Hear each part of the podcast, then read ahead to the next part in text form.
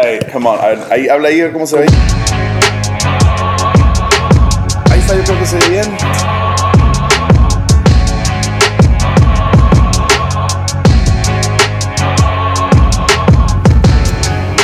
Hola, comunidad descalza. Esteban Gradman aquí, ah, manejando. Primera vez que grabo una intro manejando. Pero ya ves, esta vida es jacarandosa. Celia Cruz, shout out. Y, um, y pues me tocaba grabar ahorita este momento porque queremos sacar este episodio ya. Y eh, esta es una nueva, un nuevo segmento. Conversaciones Descalzas ha, ido evolucionando y vienen muchas sorpresas por delante, no solo de conversaciones, sino de al- algo, algo más grande que se está cocinando ya. Ah, está en la, en la olla lenta y creo que te va a encantar. A mí ya me encanta solo la idea, Ah, pero a veces a mí, este, a mí todo me emociona. Y, pero sin duda yo creo que ese nuevo proyecto que se está cocinando, que está en la olla lenta, te va a fascinar y te va, te va a bendecir y te va a emocionar.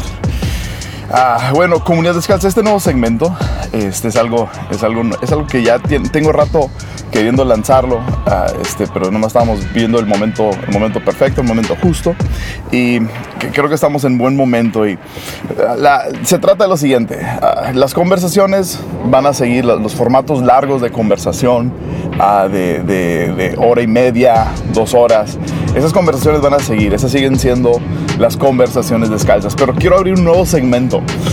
Hay, hay- hay veces en donde tengo oportunidad de charlar con alguien, platicar con alguien, pero no tenemos tanto tiempo para, para desarrollar y ver todo el aspecto de, de- historia, de carrera, de, vulnerabilidad que ha caracterizado a, conversaciones descalzas, pero hay muy buen material y muy buenas conversaciones que se llevan a cabo, solo que no reúnen las características de una conversación descalza. Entonces, por lo mismo, creo, creamos un nuevo, un nuevo concepto, un, un nuevo segmento. Y este segmento se llaman pláticas. Pláticas. Pláticas con diferentes individuos. La, idea es poder hablar con gente específica sobre ah, a veces temas específicos, a veces temas muy generales, pero con preguntas específicas este, a una persona específica. Entonces, eh, esa es la idea detrás de pláticas. Conversaciones va a seguir, pláticas van a ser más cortas. Ah, comúnmente una conversación es más tiempo y una plática es un tiempo más corto. Entonces, bajo esa misma premisa y esa, esa misma idea, ahora hay un nuevo segmento en Conversaciones Descalzo llamados, llamada Pláticas, simple y sencillamente Pláticas. Y hoy estoy emocionado por lanzar esta, esta primera plática ah, dentro de este nuevo giro, segmento dentro de Conversaciones Descalzas. Y esta primera plática ah, son 40 minutos con realmente a un hombre que podría haber hablado por 40 horas debido a toda la información que carga en su cabeza.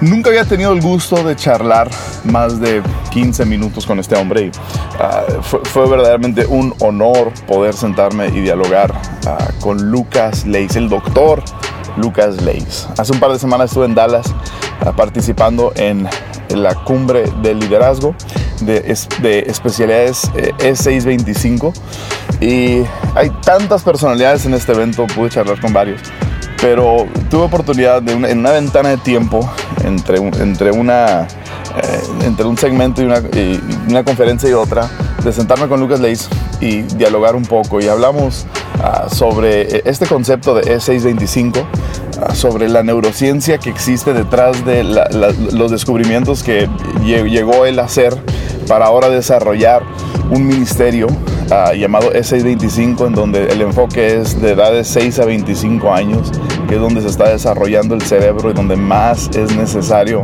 ah, que capten las verdades esenciales del Evangelio. Entonces Lucas es, es, man, tiene tantas historias, tiene tanto legado. Ah, es un hombre que no, no sé cómo le hice para que estuviera quieto más de 40 minutos, porque es hiperactivo a morir. Así que en ese lado nos entendimos. Pero dialogamos, platicamos, reímos, hablamos de iglesia, hablamos de, de Argentina, hablamos de los Boca Junior, hablamos de la Biblia, hablamos un poco de todo. Y esto es entonces la primera edición de pláticas dentro de conversaciones descalzas. Estoy seguro que te va a encantar. Ah, te, animo, gracias por todo el apoyo, gracias por todo el apoyo de tantas personas que han ah, ido, que, que retuite, que ponen un tweet. Uh, que ponen una historia en Instagram, que ponen un post en Instagram, que comparten en Facebook las conversaciones. Realmente eso nos ha ayudado a, a llegar a estar entre los top 5 podcasts en toda la República Mexicana. Y eso ha sido, ha sido bien emocionante ver el crecimiento de esta comunidad descalza, no solo en México, sino en Latinoamérica, en España, en, el, en todos lados donde se habla español. Estas conversaciones han llegado. Así que mil, mil, mil gracias por todo ese apoyo de estar promoviendo el contenido. Uh, sigamos haciéndolo para que más personas entren a este mundo de podcasts. Y, y, yo quiero preguntarte algo. Uh, quisiera saber en qué plataforma escuchas tú los podcasts. ¿En qué plataforma escuchas tú los podcasts? Uh, si le tomas un screenshot, si le tomarías un screenshot a, la plataforma que usas y la subas a, una historia en Instagram o en Facebook o en Twitter, uh, seguro te respondemos y, empezamos el diálogo. Estoy muy interesado de ver en qué plataforma estás escuchando conversaciones descalzas. Posiblemente la escuches directo de SoundCloud, también se vale, pero estoy intrigado por ese tema. Y esa información nos va a ayudar para, futuras, uh, para futuros proyectos que están ya cocinándose. Así que sin más, déjame salirme, déjame dejarte mientras ya estoy tomando aquí la salida en el carro, déjame dejarte para que puedas participar junto conmigo en esta plática con el doctor Lucas Leis.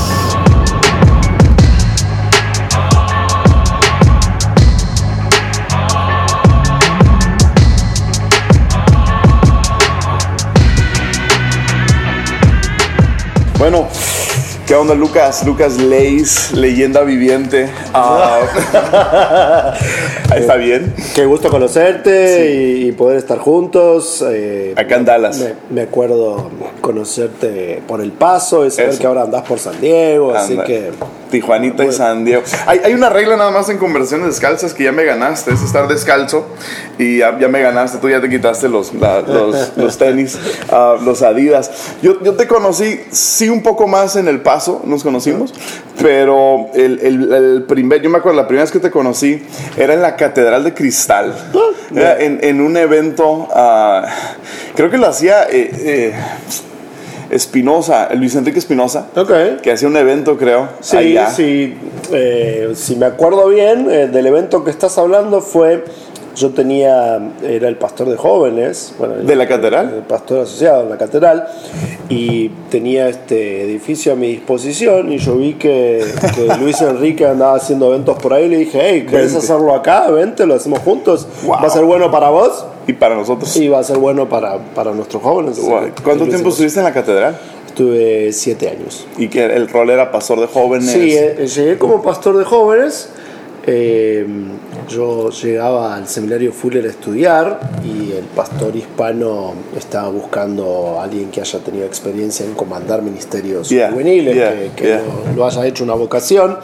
Hoy eso suena normal, pero estamos hablando de los años 90. Esto era todavía inusual, no había pastores jóvenes que hablen español. Eh, de lo que yo sé, fui el primer pastor de jóvenes pago en la Argentina, al menos, probablemente oh, wow. en varios países de América Latina. Eh, eso fue porque empecé a evangelizar a adolescentes cuando tenía 17 años y nuestro ministerio empezó a crecer, crecer, crecer. En Argentina. En Buenos Aires. Yeah. Y eh, a todos los chicos que podía los traía a mi iglesia, aunque este era un movimiento que, que excedía a nuestra iglesia. Nuestra iglesia se llenó de adolescentes. Un día mi, mi, pastor dice, bueno, todos estos chicos los trajiste tú. Atiéndelos. Así que sí, ya, ya, hablé con algunos padres, es increíble lo que está pasando y hablé con algunos padres para que dejes tu trabajo oh, wow. y te vamos a dar un presupuesto para que puedas trabajar acá y les des atención a todos estos chicos. En realidad no. porque se querían sacar un problema de encima, es ¿eh? porque la iglesia se había llenado de adolescentes, y había tantos adolescentes dando vuelta que nadie sabía qué hacer con ellos. Yeah. Era algo muy especial. Era una iglesia eh, que acababa de comenzar, bueno, estaba resurgiendo porque era una iglesia presbiteriana que había sido abandonada oh, wow. luego de la, de la guerra de las Malvinas. Oh. En, en, la Argentina sí, sí, sí, muchos ingleses se volvieron, se a Europa, a Europa. y estas iglesias presbiterianas eran iglesias étnicas, eran iglesias como, como nuestras iglesias hispanas acá en. Estados Unidos, claro pero claro. allá en inglés al revés. ¡Wow! Y, habían quedado vacías. ¿La gente desertó? La gente se fue a Europa después de la guerra. Entonces. Y los edificios se quedaron- Envejecieron y los edificios estaban vacíos. Entonces de repente empiezan a contratar pastores Oh, argentinos. wow. ¿Todavía to- con el trasfondo presbiteriano o ya no necesariamente? Bueno, más o menos, o sea, los pastores que contrataron no eran presbiterianos, Ok. los templos eran presbiterianos. Pero está ahí. Entonces estas iglesias resurgen y bueno, yo llego en la, en la refundación de una Oh, de estas iglesias Toma. Y ¿Y ¿Eso qué años son? Son los estos años. son los primeros años 90, estamos Ok. hablando del 90, el 21. ¿Ese fue el mover en Argentina? Fue, o- fue parte de eso. Lo mío fue un poquito paralelo, pero coincidió cuando, cuando fue toda la burbuja del mover en la Argentina. Fue un poquito paralelo porque yo estuve prohibido por el Consejo de Pastores de la Ciudad de Buenos Aires por varios años. Está Yo estaba prescripto, estaba prohibido Por- oficialmente tener nada que ver conmigo. baneado. Sí, porque lo que hacía para evangelizar adolescentes, que hoy sería considerado normal, Yeah. en aquel entonces la iglesia no, no estaba acostumbrada, no, no Oh, la wow. asimilaba. Cosas simples, como a mí me encantaba YouTube, de adolescente yo quería alabar al Señor con la música de YouTube. Hoy es lo más normal del mundo, Claro. Hilson, Renova, Yeah. ¿sí? todos influenciados por YouTube, pero Claro. entonces se cantaban himnos. Te estoy hablando de previo a Oh, wow. Marcos Previo a Witt, Marcos Witt, y a de ese pre- mover. previo al mover de la alabanza y adoración en América Latina. Oh, wow. O sea, antes de que aparezca Marcos Witt en la Argentina, yo tenía una banda de rock alabando al Señor, con, Con- luces de colores, humo en el escenario, cosas que hoy son normales, que la iglesia todavía no, Eras un no, no podía asimilar. Entonces me resistieron. Todo eso cambió y esos pastores que me, que me prohibieron hoy son mis amigos Ah, bueno, y leen mis libros bien. y todo. Por dos razones. Número uno, porque yo no me enojé con ellos. La verdad es que. ¿No te ofendiste? No, no, yo pensé. Si yo estuviera en sus zapatos, hubiera reaccionado igual. Yo Ah. entiendo lo que ellos están diciendo. Pero a mí no me importó porque yo estaba evangelizando. Yo Bien. estaba alcanzando a. Y había fruto, ¿no? Lo que estabas haciendo. Y esa fue la segunda razón. Empezaron a haber frutos, no solamente de chicos que venían del mundo, que empezaron a llegar a las iglesias, Mm. que eso pasaba. A, a todos los que yo podía los traía a mi iglesia, pero como este movimiento fue creciendo mucho, Bien, eh, hacíamos festivales con miles de adolescentes y era súper raro porque no, no era momento de eso todavía Yeah, en la iglesia. Yeah. menos que menos cuando era para adolescentes. Yo desde que arranqué el ministerio yo no decía que era para jóvenes, yo decía esto es para, Para adolescentes. adolescentes. Y entonces esto era muy inusual. A los que nadie quiere atender. Sí, y bueno, entonces a todos los que podían los traer a mi iglesia, otros empezaron a ir a otras iglesias, pero también lo que pasó, que fue chistoso, fue de alguna manera, sin querer queriendo, empecé a traer a muchos hijos de pastores. Oh, wow. Y entonces de, de repente empezaron los testimonios de pastores que se me acercaban y decían, mirá, a mi hijo le oró Billy Graham, le oró Anaconda, le oró este, le oró el otro. Nunca quisieron hacer nada con la iglesia y ahora de repente van a tus actividades y están locos por Jesús. Yo no entiendo lo que quieren hacer. Pero dale. Yo no estoy de acuerdo con lo que, con lo que tú haces. Pero, funciona, ya, ya Ahí lo está veo mi mi hijo. hijo. Sí, mi hijo nunca quiso hacer nada con la iglesia y ahora de repente está enamorado de Jesús. Wow. Entonces fue toda una, una Wow. Bueno, esas iglesias eh, se, se multiplicaron, mi iglesia estaba llena de adolescentes, entonces cuando llego a Estados Unidos... ¿Por qué, por qué dejas algo así? Para eh, irte a, por, por, a Estados Unidos. la, la historia es así. Yo a los 17 años tengo una experiencia con el Señor en mi casa, con un amigo, que se llama Germán Ortiz. Mm. Digo ese detalle porque esto no fue al final de un sermón, no, no, na- no me fue con el piano de fondo. No fue con el piano de fondo, no, no me manipularon las emociones, no, no me hizo sentir culpable. Esto no tenía, no tenía nada que ver con nada. Mi amigo se siente mal, me dice, Lucas, orá por mí que me siento muy mal, estaba vomitando. Raro, dos chicos de 18 y 17 años se me dice, orá por mí, empiezo a orar. Pero yo iba a orar, Padre nuestro, estás en grupo de tus hijos. Salmo 23, algo. Algo así. Y algo sucede, al rato estamos los dos parados arriba del sillón, llorando, hablando en lenguas, eh, viendo Wow. una visión. Yo veo miles de adolescentes, veo un lugar que no conocía, que entiendo que ahí tengo que hacer algo para adolescentes. Bueno, la, historia, la historia es larga, pero lo que sucede es que empezamos un ministerio para adolescentes. Esa fue la chispa. Sí, esa fue la chispa. Eh, yo recibo muy preciso en esta visión de que son adolescentes, no es para jóvenes. Ok.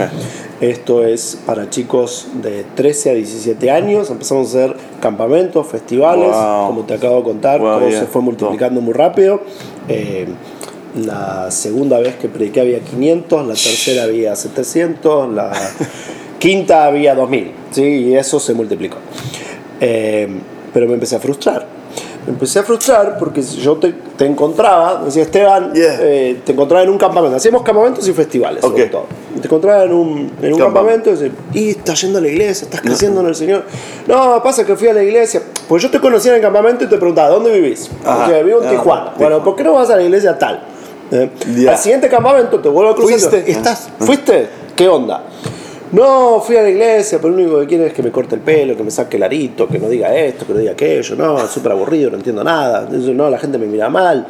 Entonces, No no, quiero. dale, sé paciente. Dale otra oportunidad. Dale otra oportunidad. Pero cuando escuchaba esa historia, una y otra y otra y otra y otra vez, con todos, yo me di cuenta, la iglesia no está preparada para asimilar jóvenes que vienen de contextos no cristianos, Ya, no entienden a los adolescentes, se ocupan de cosas externas como el pelo, cosas que hay un lugar para hablar de eso, pero ese no es el interés número uno de un pastor y de alguien que quiere Claro. bien de las nuevas generaciones.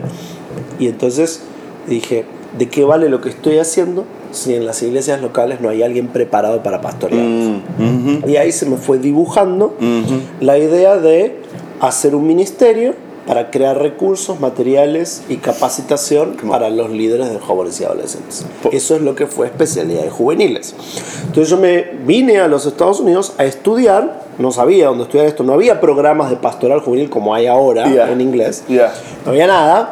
Y tuve un profesor en Argentina que me habló de Fuller. Fuller era una universidad de posgrado que tenía teología, eh, misiología y psicología. Órale. Yo dije, bueno, voy a combinar esto y voy a aprender a ver qué hago para empezar una organización que ayude a las iglesias a tener líderes jóvenes preparados. Así que yo me vine a eso. Eh, ¿Qué año fue eso? Esto fue en el año 96. ¿Por qué no plantaron una iglesia en Argentina? Eh, bueno, Para atender ay- a esa ay- gente. ayudé a plantar esta iglesia en Argentina, siendo el que atrajo a todos Ya, estos adolescentes. Así que sí fui parte de la plantación de una iglesia. Ok. Eh, Pero no sentiste la, la dirección Cuando- cuando- guiada para eso. no, no, mi, mi, mi vocación, mi carga siempre fue más global. Enfocado hacia la iglesia, yo creo que la gran clave del crecimiento de la iglesia, la gran clave de todo, la iglesia está en las comunidades. Yeah, ¿sí? yeah. Está en la iglesia local. Sin embargo, a mí el Señor me dio un rol y una carga por equipar a las iglesias desde afuera. ¿sí? Ok. Eh, E625 no es una, yo le digo al equipo, no es una para eclesiástica, es una pro eclesiástica. De hecho, en nuestro equipo estamos llenos de pastores. Pero no, no, no era mi vocación quedarme en un solo lugar. Aunque necesitaba la experiencia. Entonces, Yeah. la comencé en Argentina, pero luego cuando llego a Estados Unidos para estudiar, mientras estudio, Te conectaste a una llega la noticia de quién era yo y lo que había hecho en Argentina. Yeah. A este pastor hispano, vuelvo a lo de la catedral. Ya, ya conectamos. Él, él me contrata, ¿sí? entonces empiezo a ser el pastor hispano de la Catedral de Cristal mientras hago mi doctorado. Ok. Él contrae cáncer mientras yo estoy de pastor de jóvenes. Empieza una, eh, una terapia alternativa a la, a la quimioterapia Ajá. que lo que le hacía era, en vez de perder el pelo, le hacía perder la memoria. What? Entonces un día me dice, yo necesito que me ayudes a, a liderar la iglesia, que general, además ya. de ser Ya. el pastor joven seas el pastor general, que, que lidera al, al equipo de trabajo. Yo le dije que sí, con la condición de seguir siendo el pastor de jóvenes. O sea, voy a ser el pastor ejecutivo, pero la gente me sigue llamando el pastor, Pastor de jóvenes, jóvenes, por, por vocación y por lo que viene después. Ya. ¿Cómo por lo que viene después? Sí, porque cuando me gradué, Yo me voy. te voy a dejar Ya. Y voy a comenzar este ministerio que fue lo que me trajo. ¿sí? Eh, bueno, la verdad es que él no me creyó que eso iba a pasar. Entonces. Pues que te está dando una oportunidad increíble. Sí, Cualquiera sí, pensaría. sí, sí, y, ya. y- y la Ya- verdad ya- es que la fue, hice. fue un momento muy, muy increíble. O sea, la iglesia había crecido un montón, el ministerio de jóvenes que comencé creció un montón. Wow, eh, wow. to- Todo venía muy bien. Pero yo, como había entendido, me graduó y dejo, me voy. Eh, no me, ¿Entregaste cre- no me como? creían, sí, sí, no, no me creían los ancianos de la iglesia. Me dijeron, bueno, pero ¿qué es? ¿Vos ¿Qué querés? ¿Qué ¿Que te suba- necesitas? que te, que te subamos el sueldo? Que yo me quedaba de pastor general y yo digo, no, no, esto no es lo que el Señor me pidió que haga, dejo. Y así fue que eh, terminó mi periodo en la catedral porque había terminado mi doctorado. Ah. Entonces empecé lo que era lo que se llamó especialidades juveniles Juvenil. por muchos años, que hoy se llama S25, que si querés más adelante te cuento por qué hicimos Por el favor. sí, sí. Entonces, decides no plantar una iglesia para servir a la iglesia. para servir a muchos plantadores de iglesias, líderes, obviamente con el perfil de, sobre todo inicialmente, qué pasa con los adolescentes. Siempre fui muy sensible a que la adolescencia era una etapa muy sensible. Y me daba cuenta que en la iglesia no sabíamos interpretar correctamente la etapa. Yeah. Entonces, que la iglesia necesita un renuevo en cómo abordar y aprovechar esta etapa tan singular donde Yeah. muchas veces perdemos a nuestros hijos. ¿Mm? Así que... eh, Sí, yo, yo tengo hijos adolescentes. bueno, sí. así Es- que yo siempre me vi como una herramienta, un instrumento para ayudar a las iglesias locales, Ok. donde está la clave, Yeah. a pastorear correctamente a los adolescentes. El ministerio que yo empecé en Buenos Aires Ajá. para evangelizar siguió. La conversación con estos amigos fue, miren, lo que ustedes hacen está genial. O sea, los festivales y los campamentos. Todo eso siguió. eh, hace dos años ahora celebramos 25 Oh, años wow. de ese ministerio. Ok, ese ministerio existe. Se llama la GRAM, Liderazgo de Adolescencia Grupo Amigos. Oh, wow. El ministerio para eclesiástico para preadolescentes más grande de la Argentina. Eh, yo les dije, esto está genial, pero está incompleto. Si estos chicos El luego no llegan a la iglesia local, ¿De qué? no, no, no, no terminamos el ciclo. Yeah. Entonces necesitan ser pastoreados. Mm. La, la burbuja evangelística está, o no sé si la burbuja, la, la plataforma evangelística está genial, Está bien. pero tienen que ser pastoreados. Total. Entonces eh, yo les dije, ustedes sigan haciendo esto, que en vez de hacer esto, yo entiendo, voy a equipar a líderes para que en la iglesia local Ajá. lo sepan pastorear. Ajá. Y me acuerdo hasta haberles dicho, si si seguimos haciendo esto, si yo sigo haciendo esto, yo sé que podemos, por gracia de Dios, alcanzar a miles. Pero si yo equipo No a miles de líderes jóvenes, vamos a afectar a millones. Mm. Aunque nunca sepan de dónde viene la influencia, nunca sepan qué hicimos nosotros, el punto no es que conozcan qué hizo Lucas Lacey, qué hicimos nosotros, sino que conozcan a Cristo. Claro. Así que vamos a influenciar a las iglesias y vamos a poder afectar a millones de adolescentes. así. Wow. Así que eso es lo que hizo especialidades por, por tantos años, Y equipar a los líderes esa- de la nueva generación. Desde esa perspectiva de, de servir a la iglesia y equipar a la iglesia, um, ¿cuáles son las frustraciones más grandes que te topas? ¿O que te has topado? Sí, la frustración más grande sigue siendo que la mayoría de los pastores y líderes jóvenes y aún encargados de niños son organizadores de eventos semanales en vez de pastores. Wow. Eh, el líder promedio de la iglesia de Cristo tristemente usa toda su energía en preparar el culto. Eh, Ajá, quien ajá. predica, o Sí. preparar el sermón, o quien dirige la alabanza, eh, en el caso de los Lo líderes jóvenes, logístico, los detalles. ¿no? Sí, que a dónde vamos a comer pizza después de la reunión. Pero todo tiene que ver con esa reunión. Sea la del domingo, la del sábado o la del miércoles por la noche aquí La que en sea. Estados Unidos. O sea, somos organizadores de eventos en un salón de eventos que llamamos Iglesia Cristiana. Yeah. En vez de discipuladores. Entonces, eso lo que provoca es que ponemos toda nuestra energía en sentar traseros en la reunión. Y esa es nuestra agenda, sentar traseros en la reunión. Y perdón si esto suena cínico, pero no es tan difícil, ¿sí? O sea, hoy aquí en Estados Unidos, ¿qué necesitas? Un lugar accesible, con buen parqueo, una alabanza sublime que pega las emociones y un mensaje positivo que te haga sentir un campeón, Listo. sin ningún tipo de, de carga eh, moral, donde no hay nada que cambiar, ¿sí? Salgo mejor y más animado de lo que vine, sin tener que dejar ningún hábito que sea pecaminoso. Entonces, le damos toda nuestra atención a eso, y ahí está, esa es la iglesia. Un modelo. Y seguimos haciendo lo mismo, o sea, algunos se creen, por ejemplo, muy renovados hoy. Ajá. Perdón, Esteban. sí. No, dale, dale. Fuerte con Con- esto, pero conversación me, preguntaste que me frustra. Me frustra que algunos creen que la renovación de la iglesia se trata de que antes cantábamos himnos, luego cantábamos Marco Witt y ahora cantamos Hilson. Ajá. y que antes usábamos traje, luego usamos kakis y ahora usamos jeans rotos. Sí, esa es la Sí, renovación de la iglesia. Sí. No tengo nada Kakis. Los, los, eh, los, De acuerdo. los doctors. Yeah. Eh, Tenían lo eh, suyo, tenían lo suyo. Sí. Eh, eh, no tiene nada de malo cambiar las modas, está genial cambiar la, la música, la estética, pero eso es estético, es externo, es superficial. Yeah. La verdadera renovación de la iglesia está en la cabeza, ¿sí? Oh. está en volver a los principios, tiene que ver con, eh, te escuchaba hace un rato decir Mm. ser radicales, que es volver a la raíz. Bueno, ¿cuál es la raíz? El ser humano necesita desesperadamente la gracia de Dios, y no lo podemos crear una carga de condena, Sí. porque esto no se trata de cambiar para acercarnos a Dios, se trata de acercarnos a Dios para cambiar. Wow. Se trata de, encontrar que nos necesitamos los unos a los otros porque todos seguimos desesperados por Comunidad, esa gracia de. Dios. Y entonces la iglesia es una comunidad Mm, que comparte. Entonces, cuando los líderes no agarramos la onda y nos quedamos exclusivamente en hacer cultos, La reunión. Obviamente me, me frustra. Y no es porque estoy haciendo una apología de no prestarle atención a la reunión. La, la reunión es fundamental, es una herramienta, es un programa, es una actividad, es un vehículo, pero no es el destino. Exacto. Si la reunión consume toda nuestra atención y no las personas a las cuales la reunión debe servir, estamos invirtiendo el orden de factores. Sí. Y ahí es donde la iglesia se cae.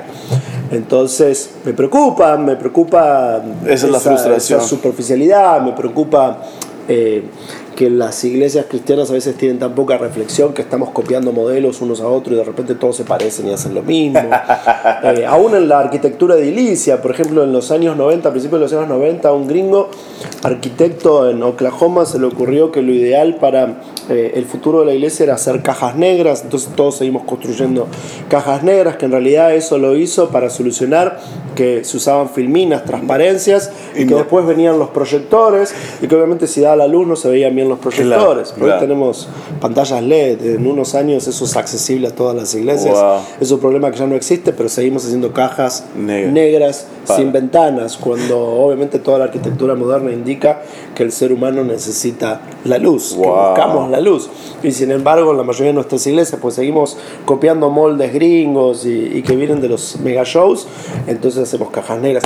Hay tantas cosas que te podría decir Wow. que, que me frustran, pero con amor, Totalmente. con misericordia. ¿sí? Pues, Ahora, ¿crees que, la, cambiar. la iglesia quiere? ¿No, no te tocas que, no, no, no te ha pasado que estás ofreciendo algo que la gente ni quiere? Eh, sí, no, las dos cosas. Hoy, quizás me adelanto, hoy, hoy estamos muy revolucionados porque ya no comandamos especialidades juveniles, sino especialidades 625. Eso tiene que ver con algo que comprendí de la misiología y la neurociencia hace unos años que me revolucionó, que hoy llamamos una propuesta de liderazgo generacional. Y es una nueva arquitectura, o sea, una nueva manera de organizar los esfuerzos de cara al discipulado Ok, de nuevas generaciones.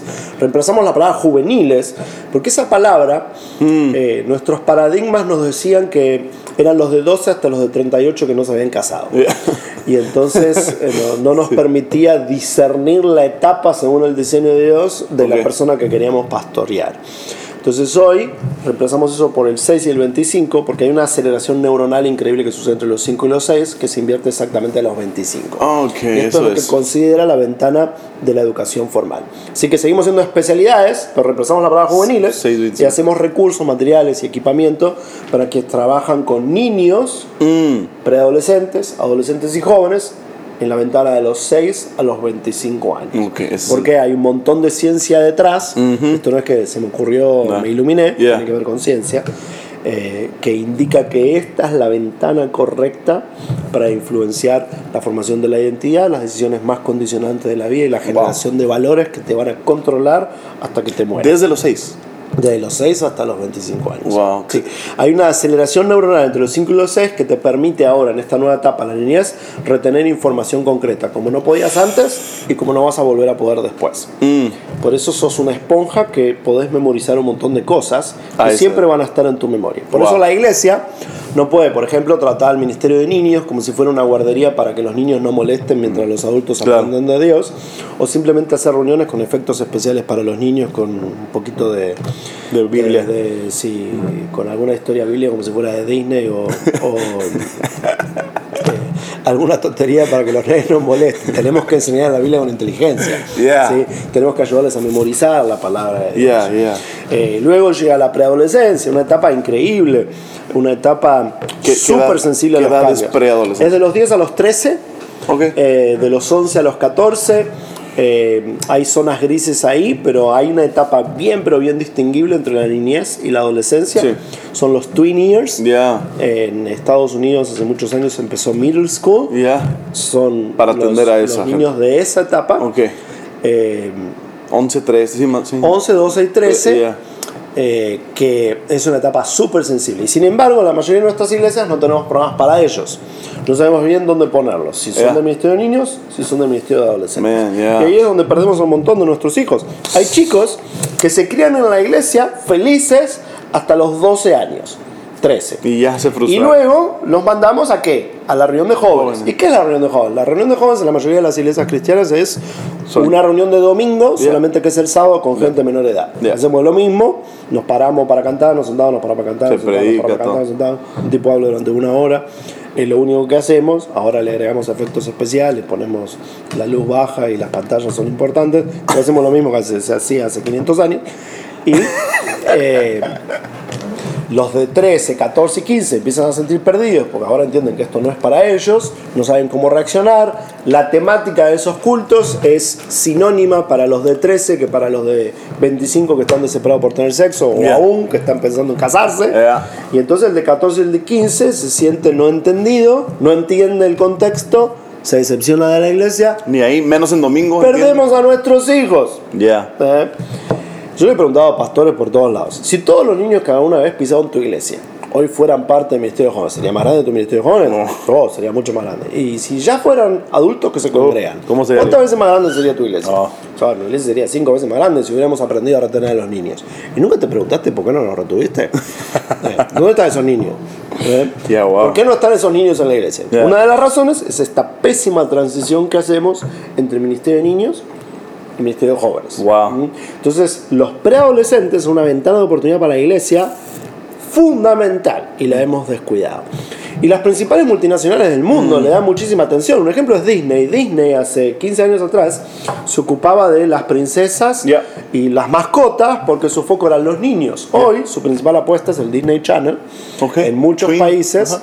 en muchos países eh, la FM Disney, que en Estados Unidos no es tan popular, pero en muchos países la FM Disney es la radio más escuchada y apunta a los twins. ¿eh? Directamente a los twins. No es a los teens, es a los twins, es a los preadolescentes. Wow. ¿Por qué?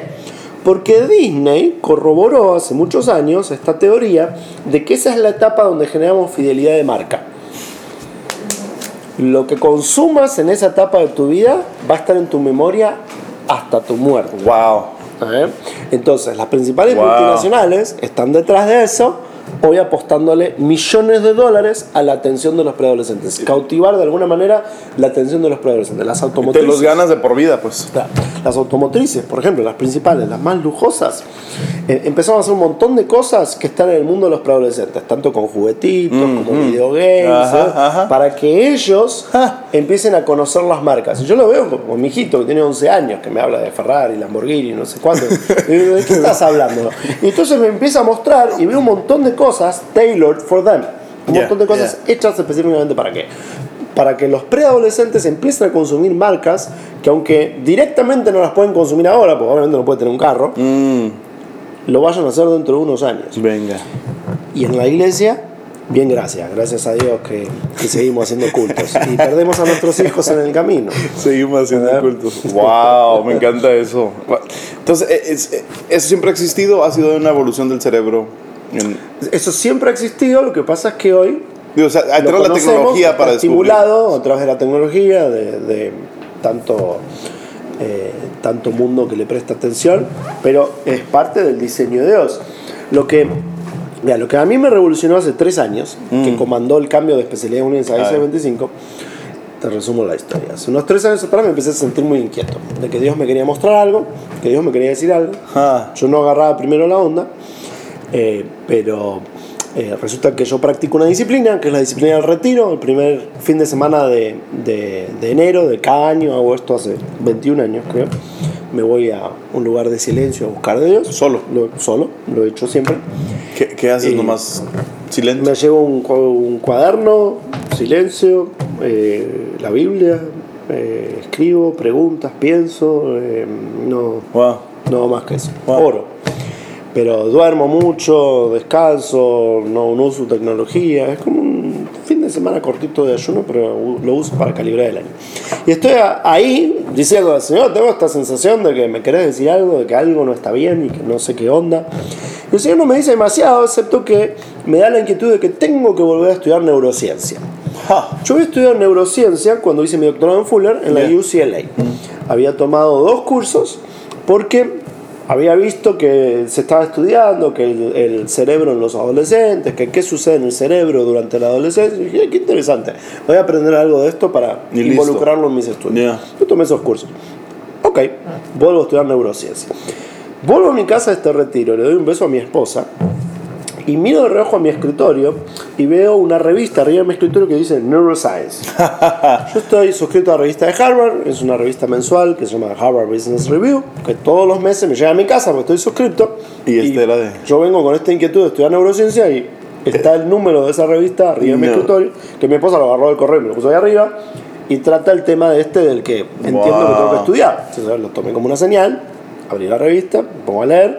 eh, me compré todos los libros que eran mencionados en esos artículos, entro en una vorágine de estudio y básicamente lo que me entero es que en la última década tenemos más información respecto a cómo aprende el cerebro que nunca antes Yeah, en la yeah, historia. yeah. ¿sí? Hoy podemos leer los movimientos neuronales en tiempo real. Con Wow. alguien despierto podemos ver cómo el cerebro responde a distintos estímulos. Eso nunca se pudo hacer antes, Wow. eso es nuevo.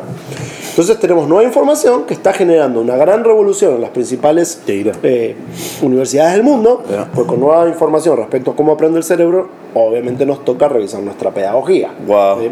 Esto va a demandar un proceso de cambio en Años, las años, universidades, en las escuelas. Pero yo me encuentro con esto y agarro la onda y digo, claro, esto lo tiene que saber la iglesia ya, Yeah. no dentro de 30 años, Yeah. cuando me procese el mundo. Yeah. ¿Eh? Entonces entendí que Dios quería que lo comparta. Me puse a estudiar. En ese entonces era el presidente de Editorial Vida, además de comandar especialidad juveniles, renuncio a Editorial Vida. Le digo al ministerio, muchachos, vamos a cambiar, Vamos vamos a expandir la misión. a enfocar en esto. Eh, todavía no sé exactamente por dónde, pero quiero que ustedes me den permiso a, a cambiar el nombre. En la primera reunión que les anticipé que se venían cambios y que yo andaba con toda esta revolución, no les dije, no, vamos a llamar a ese 25, les dije, quiero que me den permiso en cambiar el logo, el nombre, todo, pues creo Oh, que esto es importante. Oh, wow. Fue súper interesante porque ¿Resistencia? en el no, no, no, no, no del equipo, al contrario, pero sí extra extrañeza porque Yeah. eh, en el mundo cristiano, sobre todo en el mundo en general también, pero en el mundo cristiano estamos acostumbrados a cambiar cuando las cosas no funcionan. Ya. Cuando algo está mal, Cámbialo. hay que cambiarlo. ¿sí? Porque ese congreso no funciona, hay que cambiarlo. Eso no funciona. Pues si no está roto, no lo Claro, cambies, ¿no? Pero no estamos acostumbrados a cambiar lo que está bien. Mm. Lo que yo he descubierto, Esteban, Wow. es que la innovación no tiene que ver con cambiar lo que está mal para que esté bien. Wow. La verdadera innovación tiene que ver con permanecer cambiando lo que está bien para que sea cada vez mejor. Eso es innovación. So. Entonces, Buenísimo. eh, wow. Le Cambiaste algo que estaba bien. le dije eso al ministerio y dije, mira, todo lo que hacemos está bien. Es increíble lo que hemos crecido, tenemos los libros, tenemos la página web, todo, todo es sensacional. Cada tantos países. Estamos en muchos países. Ha sido todo genial, pero la iglesia necesita más ayuda. Tenemos que ser mejores. Wow. La iglesia tiene que ser mejor. Wow. Entonces, esto no se trata de nosotros, se trata de la necesidad que tiene la iglesia. ¿no? So. Así que vamos a cambiar. Wow. Y pasaron algunos meses, los vuelvo a juntar, que de hecho aquí donde estamos grabando esta entrevista fue esta reunión, Ah, fue exactamente en este lugar, eh. en, en- en este- En este- esta suite, y les dije, "Es- esta es la onda, esto es lo que ahora terminé de entender. A los 6 sucede esto, a Todo. los 25 sucede esto Wow. otro, hay cuatro etapas aquí, esto es lo que pasa. Entonces vamos a recomendar al ministerio a cuatro arenas Yeah. y a- así nació es 625. Wow. Y ha sido emocionante porque eh, todavía no hace dos años que lo hicimos público. Lo hicimos público el 1 de octubre del 2016 en la Universidad de Princeton. Ok. Yo quise empezar en un lugar académico a propósito. Hicimos un foro de discusión. Mm. Eh, usamos un aula donde enseñaba un tal Albertito Einstein. Mm. Y ahí estuvimos presentando toda esta movida. Histórico. Y a menos de dos años ha sido increíble la recepción. Eh, escribí un libro para explicar Liderazgo todo esto, se juvenil. llama Liderazgo Generacional. Generacional. Le dimos un nombre a toda esta propuesta por, por justamente encontrar una nueva nomenclatura para hablar de una nueva arquitectura. Yeah, yeah. Y dije, no quiero que me escuchen decir lo que decíamos un poco diferente, quiero que entiendan que estamos hablando de otra cosa. Claro. Así que me gusta crear nomenclatura, crear palabras. Yeah. Eh, inventamos este término, lo acuñamos, lo estamos usando y la recepción ha sido fenomenal. No, Ahora met- metes neurociencia y cualquier ciencia, en mi experiencia, no metes cualquier términos científicos en la iglesia y hay resistencia. No hay. Sí, ¿Qué- ¿Te has encontrado con algo de eso? eh, Digo que, Creo que el Señor nos ha dado una gracia en este tiempo especial Sí. que no puedo terminar de explicar porque no he encontrado resistencia. Ah, el pastor bueno. que me escucha explicar esto Está genial. Eh, reacciona positivamente inmediatamente. Ya. Lo que siempre explico de, de lo de la ciencia es, mi mamá era médica, mi mamá me, me- me ayudó mucho con esto. Me acuerdo un día que me siente y me dice, Lucas, mírame los ojos, te voy a decir esto. Mm. Yo quiero que estudies y que estudies mucho, porque en el ámbito de la iglesia Mm. vas a escuchar un disparate. Y el disparate es este, que la ciencia es enemiga de la fe. Yeah. Eso es un disparate. Yeah. Porque la ciencia jamás puede ser enemiga de la fe, porque la ciencia no inventa nada. El único creador, ex nihilo, el único creador de la nada es Dios. Lo que la ciencia hace es descubrir Lo que- o manipular Wow. o explicar lo que Dios inventó. Así que la ciencia es un instrumento.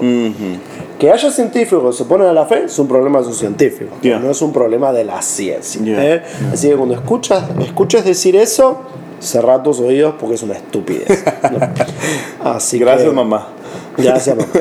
Así que eh, eso, bueno, eso fue lo que me llevó a estudiar neurociencia No, cuando estudié neurociencia y lo que me trajo hasta acá. Y- Pero toda la información que se tiene sobre la ciencia, digo, de- debemos de, de usarla como, como leverage, como palanca. Absolutamente. Para, Mira, lo, para- que, lo que hoy la ciencia nos permite. pe- Primero explicamos cuál es la diferencia de neurociencia con psicología. Ah. La psicología estudia la conducta e interpreta las conductas. Ok. ¿Mm? La s- neurociencia es otra cosa y de hecho es mucho más matemática y tecnológica. Mm. Porque no tiene que ver con interpretar conductas, sino con leer movimientos neuronales. Mm, ¿Mm? Entonces hoy lo que sucede es que con alguien vivo y despierto le conectamos un par de cositas Oh, wow. y podemos ver ¿Cómo funciona? ¿Qué hace el cerebro cuando hay música? ¿Qué hace el cerebro cuando hay movimiento? ¿Qué hace el cerebro cuando... En- entonces, no es especulativo o interpretativo. Yeah. Obviamente todo lleva una interpretación de la información, pero es leer los movimientos neuronales Oh, en wow. tiempo real. Oh, wow. Entonces, con toda esa nueva información, obviamente hay que aprovecharla como Claro, palanca Claro. podemos revisar nuestra pedagogía, nuestra misiología, nuestra manera de hacer iglesia. Debemos reconstruir Buenísimo. nuestro acercamiento al discipulado, Buenísimo. porque ahora entendemos mejor que no es lo que dice la neurociencia, sino lo que Dios diseñó. Wow. Eh, wow. La neurociencia lo que hace es que me permite leer Lo que el sé. diseño de Dios. Entonces, ¿qué puede ser más espiritual Claro. que leer el diseño divino de Dios? Con la tecnología que hoy existe. Claro.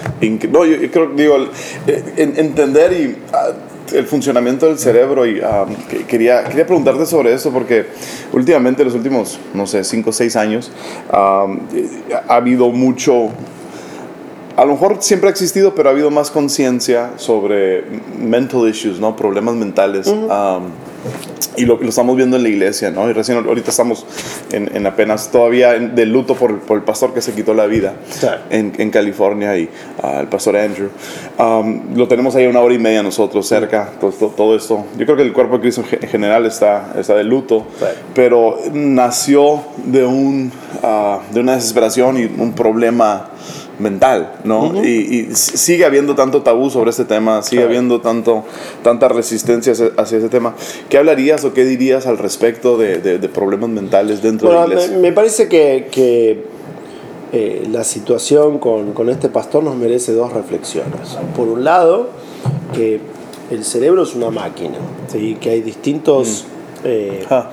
distintos eh, efectos que tienen que ver con la alimentación, tienen que ver con cosas que todavía no entendemos ¿Externas? Ah, externas que afectan el funcionamiento de la máquina. ¿sí?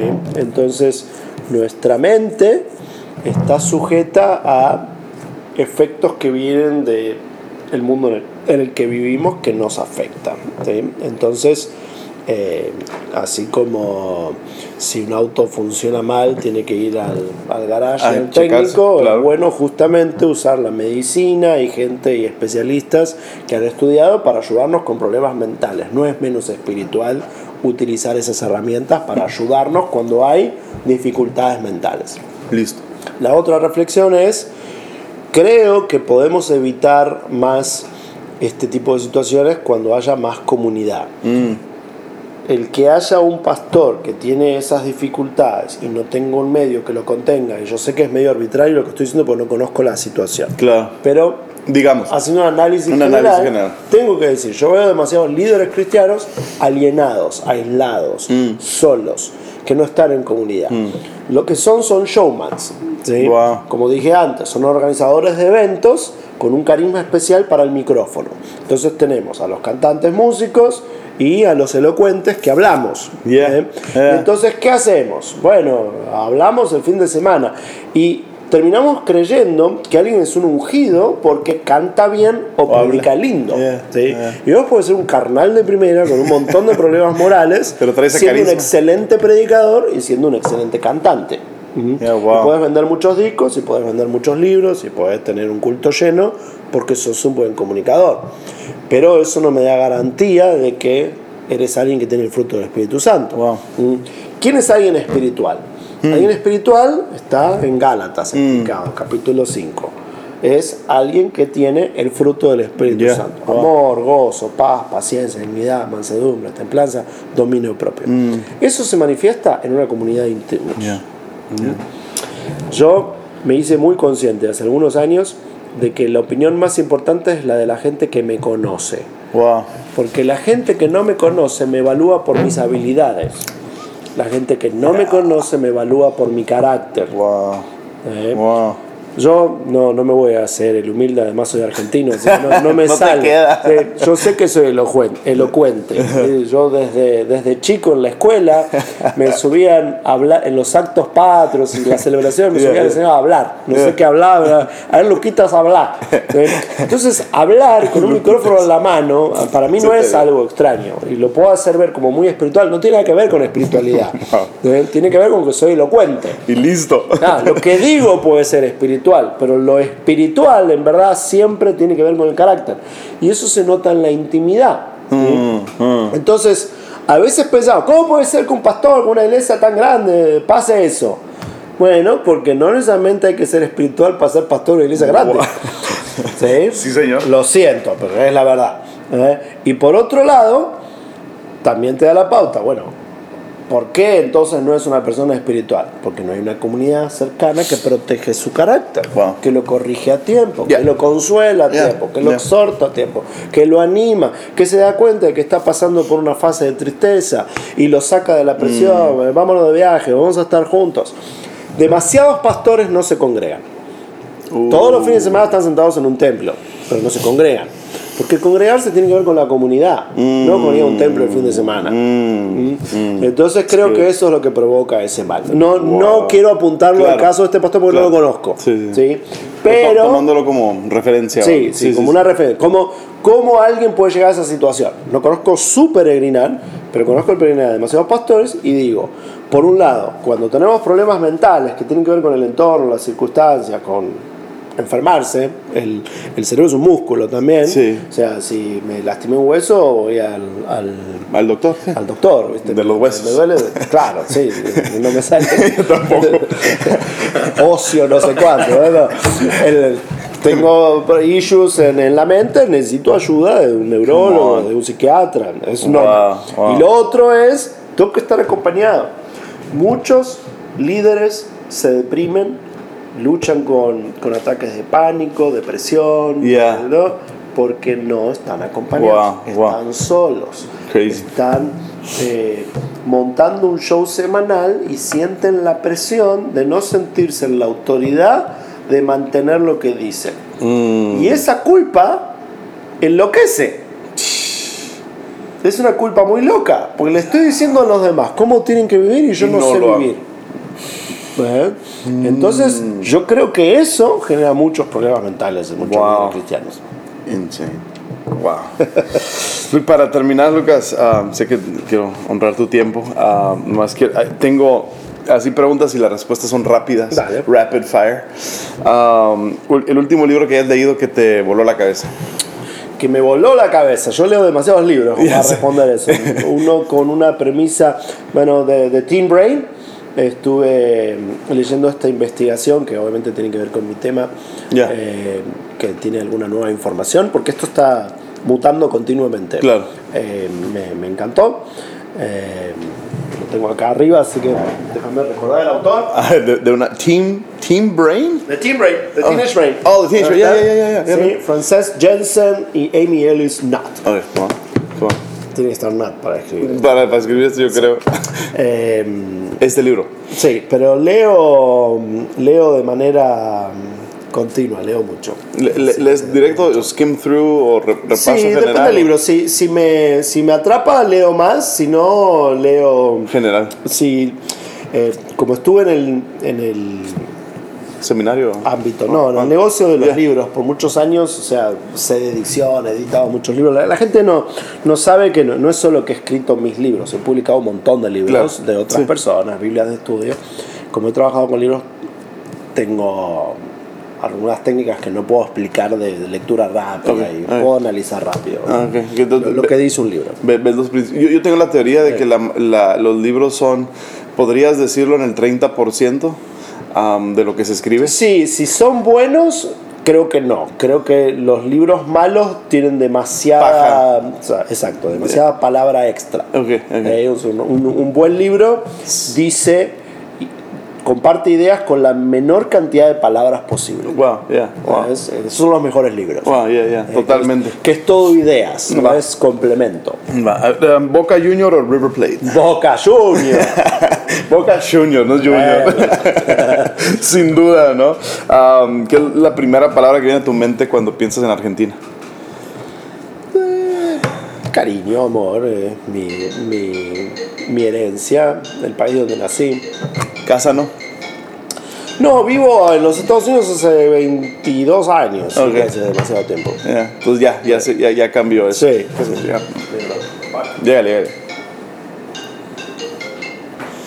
Ah, tres más, rápido. Am, reforma. Eh, que debe continuar, la reforma debe permanecer reformando, cambiando a la iglesia. Creo que el liderazgo nacional es una genuina reforma y estoy usando esa palabra con mucha intencionalidad. Ok.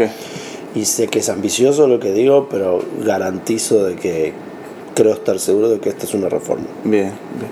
Ah, misticismo. Eh, impráctico. Wow.